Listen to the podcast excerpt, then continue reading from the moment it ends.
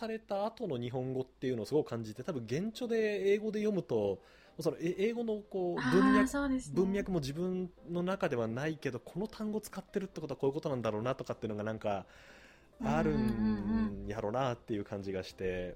はいはい。確かに翻訳って翻訳体文学みたいなとこありますよね。ある。もうそういう別文学みたいな。ある。はい。ある。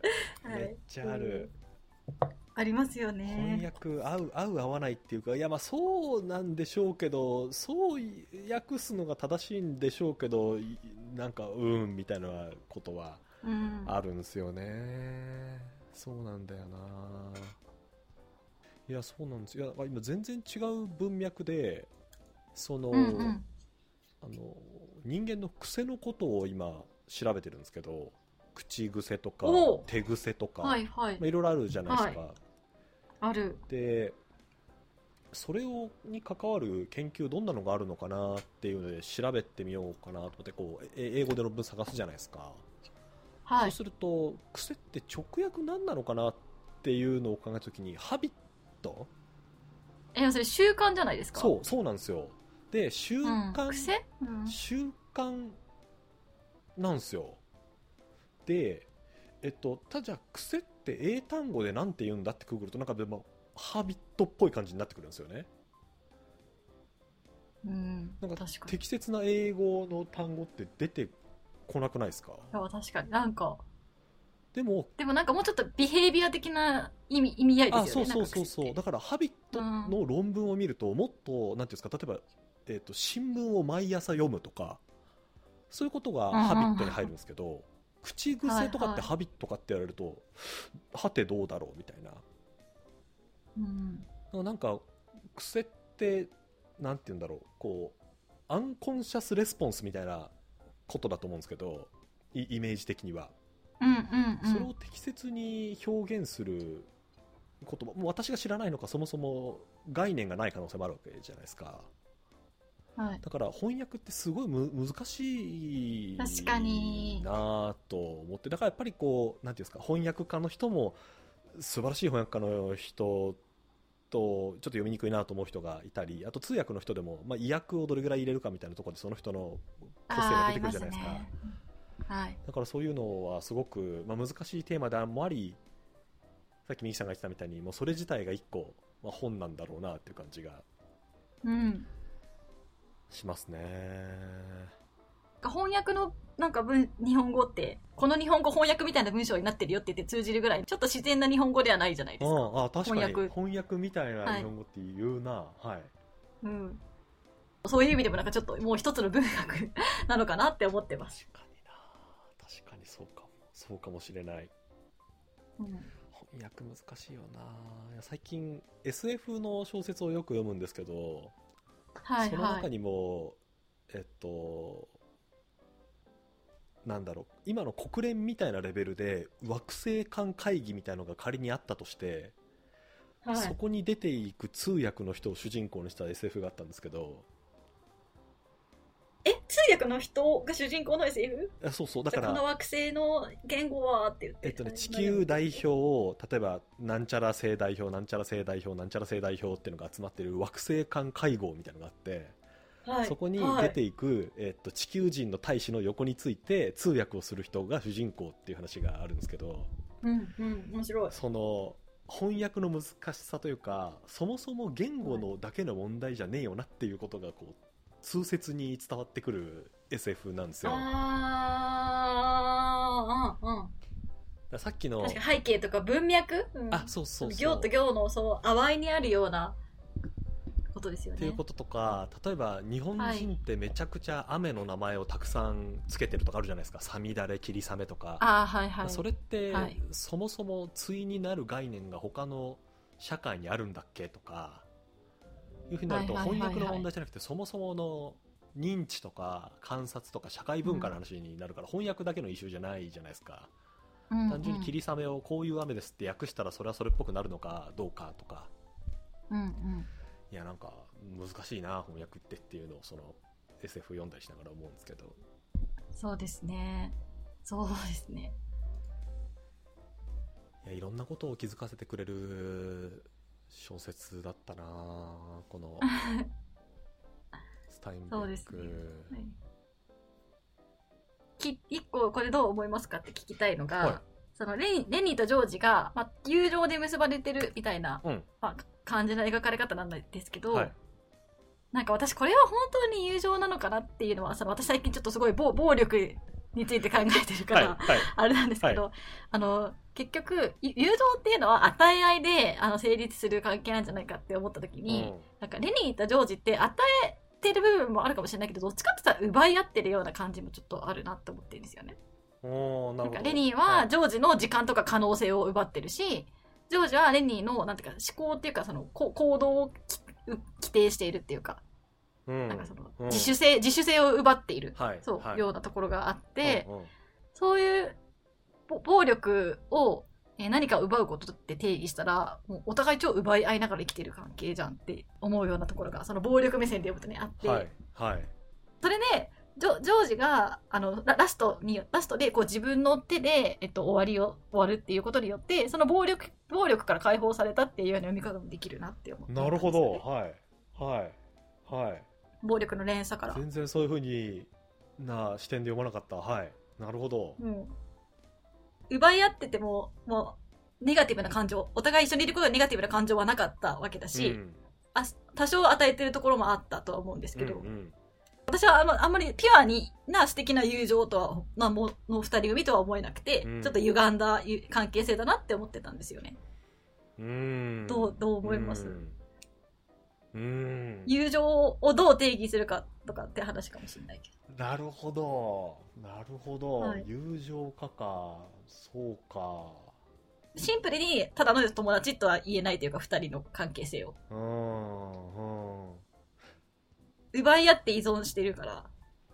その普通に見ると、まあ、お互いに得意なこと苦手なことがあって体がちっちゃくて賢いんだけど、なかなか力を発揮できないからでかいこうジョージはそんな感じだからレニーに頼ってそうすると2人合わさるとこうデコボコがはまって農場みたいなところでもうまく働いていけるみたいなことなのかもしれんが、それは奪い、奪い合いというか俺はあいつのこの能力が欲しいんやでやあるとうまくいくんやっていうのをお互いになんかやり合ってるっていうような構造にも読めるっていうことですよね。あ、そうそうそうなんですよ。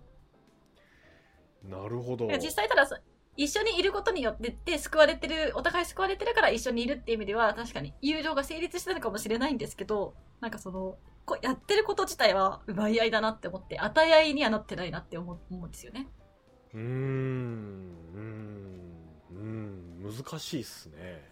難しいな。っていうのがすごい気になった。あのそういう素素敵なあの男の友情ものとは読めなかった。あーまあ、確かに自分がこれを読んだ時に素敵な男の友情だなって思ったかで言うとうん。思わなかったかもうん。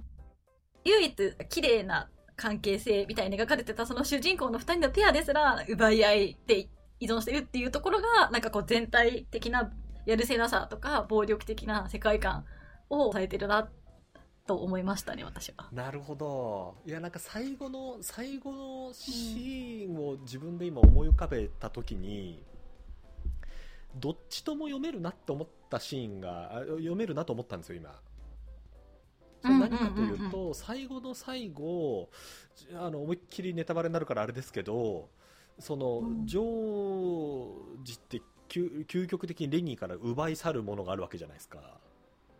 はいはいはいと。はいえそれってよく考えるとその夢を夢のまま描いてあげ描いたまんまその状態であるっていうことをあ与えそのその状態のまま終われる機会を与えてるとも読めるわけじゃないですかそうそうそうそうそう私どっちかって言ったらそう読みまました。あ校舎っぽく読んだってことなんですよね、はいはい。うんあそうそうです。こう与え与えて終えた2人の自分の奪うことをやめたって感じ。はいああ関係性にずっとお互いに奪い合う関係できたものを最後与えるっていうので締めたってことかそう。で、い奪い、奪うことをから解放されたから、そういう意味で、ちょっと、ある、ある種の不幸中の幸いっていうか、なんか全体的に悲しいけど、そこだけは、あの、ハッピーな部分みたいな風にも読めるなって思ってました。なるほど全然そう読まなかったななるほ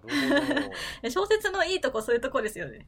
全然違う風に考える。うん確かにこうなんて言ったらいいんだろう。うーんといろんなこう思いがある中でこのなんて言うんだろう。奪い合いによって成り立つものが友情かって言われるとなんか直感的には違う気がしますよね。なんかやっぱりね、うんなんて言うんだろうなそうだなそうだななんか奪う、奪いたくて奪ってるわけじゃないと思うんですけど、そのペアも。でも構造的に奪い合いながら生きていくような感じだったなって。ね、なんかそうなんですよ。な悪意がある奪い合いの場合もあるじゃ、あ奪い合いの場合もあるじゃないですか。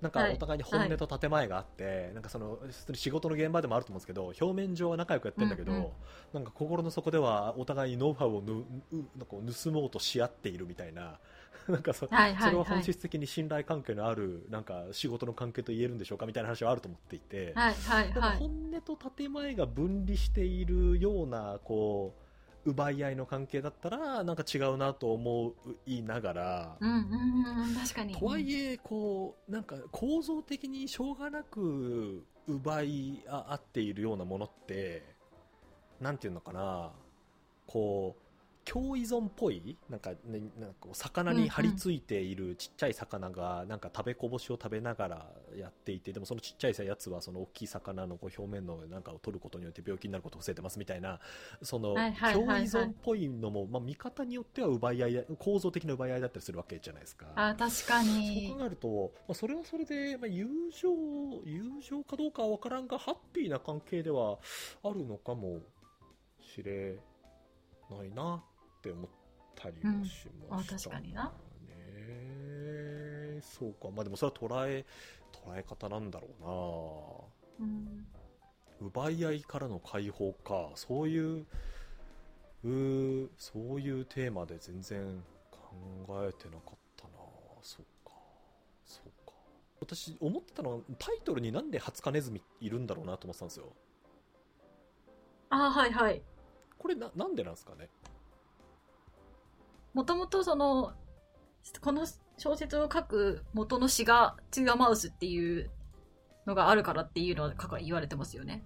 この To a Mouse そのスタインベック的な思いを乗っけるとしたらなんかそこにありそうじゃないですか。ハツカネズミってどういう存在なのかとかこの詩がどういう存在なのかとか。ハツカネズミってなんか実はすげえ奪い合う奪い合う生物だったりするんですからね。ええあ、どうなんだろう。まあ、ハツカネズミと人間って並列にあるから、なんか私はすごいどっちもその物化される感じの効果を狙ってるのかなって私は勝手に思っちゃいました。ああそういうことかそういうことか、はい。ハツカネ、なんかあの、レニーは、がハツカネズミ簡単に殺しちゃうし、うんで、人間も簡単に殺しちゃうし、みたいな。うん殺されちゃうし、うんみたいな。うんこの「トゥーアマウス」っていう詩はうん。人間によって巣をひっくり返されてしまう小さな生き物の、まあ、驚きと嘆きをテーマにした詩みたいですね。そうですよね。はい。あーなるほど。なんかどっちもあっけなく壊されてしまうもの？とという意味では同じ？みたいな。儚さっちゅうことなのか。かんああそういうことか。そういうことなのか。だからやっぱりその構造としてのものの中で生きていてそれに振り回されながら生きていく、生きているうん。ハツカネズミだったり別に人間もハツカネズミっていう単位にものについてはなんて言うんだろう大きい単位でハツカネズミに影響を及ぼせるけど人間の上にはなんかまた別の構造があるってことなんだな、うん。なるほどそう考えるとうかな奪い合いの構造ってことなんですかね人間のあ、そうかもし人間れないですね。のこの生きている社会っていうのは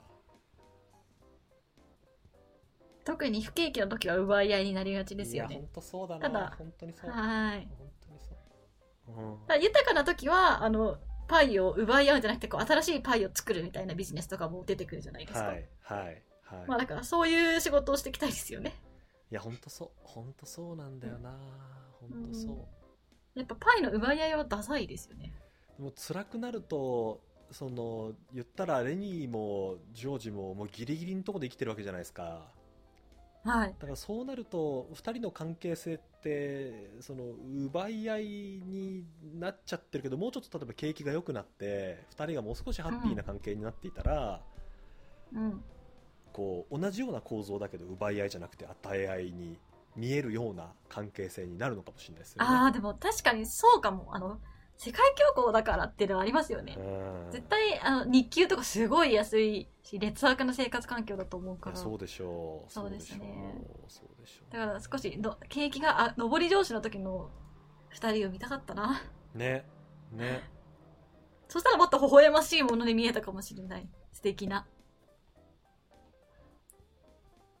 やそう思うとこうキャンディーが最初にこうミキさんがハッとしたって言ってたこうキャンディーがお金を渡した後のシーンって、はい。言ったらなんか降って湧いたようななんていうんですかえっとものなわけで誰もアンハッピーにならないこう。うん奪い合いじゃない構図がそこに突然ポッと生まれたわけじゃないですかあ、そうだった。てか、それでしたね。だから多分私はすごい胸を打たれたんですね。いやそうでしょうねの、暴力、嫌だ、奪い合い嫌だって思いながら読んでたから、ここだけこう、そうそうだ、すごい。そういうことですね。っていういやスタインベックはよくよく書いてますねお前誰やねんって話ですけどスタインベックはうまく書いてるんですねいや、本当人間かけてる。なんか、めっちゃ偉そうですけど。うんリアル、本当に80年前の人と思えない。多分こういう人いるっていう人を描いてますよね。ねえ洞察なんでしょうねそういうことなんだろうな、いやーなるほどこの「トゥーアマウス」今私もう、えー日本語の訳してもらった版を読んでますけどなんかなんていうんですかねこのいい詩ですね。あ、なんか私のこの文庫の、はい。あの、後書きはい。に7節だけ載ってんですけど、おはいはいはい。ちょっと読みます。ハツカネズミと人間のこの上なき企ても、やがて後には狂い行き、後に残るはただ単に悲しみ、そして苦しみで、約束の喜び、消え果てぬ。ちょっと、お耳で聞いたらあれかもしれないですけど。この小説、うおーっていう感じしますね、うん。約束の喜び、消え果てぬ。切ない。そうですか。そうですか。いやー、小説を読むっていうのもいいですね。なんか、なんて言うんだろう。大体本について話してみようってなると YouTube チャンネルとか見ると、なんか、えっ、と、いあなたの作業効率を10倍にする何かみたいなやつじゃないですか？え、そう、そういうの嫌なんですよ。突然のディス。いやでもなんかこれはすごくなるほどなミキさんの視点を聞けてめっちゃ良かったっすねそうかそうだえ私ものぞみさんの視点が聞けてめっちゃ面白かったですなる。ほどやっぱり人は自分の文脈で文章を読んだりそう、めっちゃ読むんだなってね思いました。人の話を聞いたりしてるんですね するいやそうなんだそうですね。これからもバイアス、自分の視点は常にバイアスがかかってるってことは忘れちゃいけないですいや本。当そうですねいや本当そう本当そうだけどなんかでもバイアスを持ってるからこその価値なんでしょうね自分なりの見方とかあ、そうそう。ただ、そうですねね。バイアスをなくそうっていうかは、バイアスがあることを忘れちゃいけないなって。ね本当にね本当そうなんだよな、なんかこれ言うのって読むと自分の中から何を染み出してくるかをこう観測しなきゃいけない系の本ですよね。う振んり返らないといけないってやつですね、うん。いや面白かったなこれ。次何にします次か何がいいですか？どんな手？これまたのぞみさんのターンですよね。私のターン。何にしようかな。これどどうですかっていう提案なんですけど、はいはい。ああのエーリッヒ・フロムっていう人が書いたあ、あの、愛、愛「と、愛するということを愛のすべ、愛するということか。うんうん愛するということをどうですか？はい。あ、え、いいと思います。だって私それ、あの、じあの、18歳の時に、はい照照明の、舞台照明の会社でバイトしてたんですけど、そのバイト先の社長からも勧められました、それ。でも読んでなかったけど。18, 18の女の子に愛するということを勧める社長はなかなかすごいですねあ、まあ、卒、卒業前で21ぐらいだったかもしれないいやでも。なかなか なかなかのはい。はいだからちょっと10 18年越し？はいぐらいに、約10年越しに読むか、社長のおすすめでもある本を。あのあの思いとしてはちょっとこうはい。暴力というかこう力をミキさん感じているようなので ちょっとこう勝手にね？勝手に感じてるだけですけど。対極にあるとよく皆さんが言うは愛を、愛をテーマにはいはいはいはい。確かに、いいですね。私も改めてありがとうございます愛するということを見てみようかなと思ってるので、あ、確かに。あ、じゃあ次はその、愛するということにしぜましょうひ。ぜひそうしましょはい。うなんかいい感じに1時間半ぐらいですねそうですね。なんか意外と、こんなに薄い本話すことなかったらどうしようと思ったんですけど、寄り道しながらいっぱい話せましたねいや。よかったですねぜひあのチョコレートドーナツもあの映画見てみてください わかりました。今まで見た映画の中でトップ5に入るぐらはいい衝撃的かつあ、そうなんですね。いいいいというか、はいはい。あのいろんななんて言うんでしょう何かをくれた本でしたうーん。じゃあちょっと見てみぜひます。ぜひぜひはい。じゃあそんな感じでまた読んではいやりましょう、じゃあまた、はい、次回は愛するということで。はい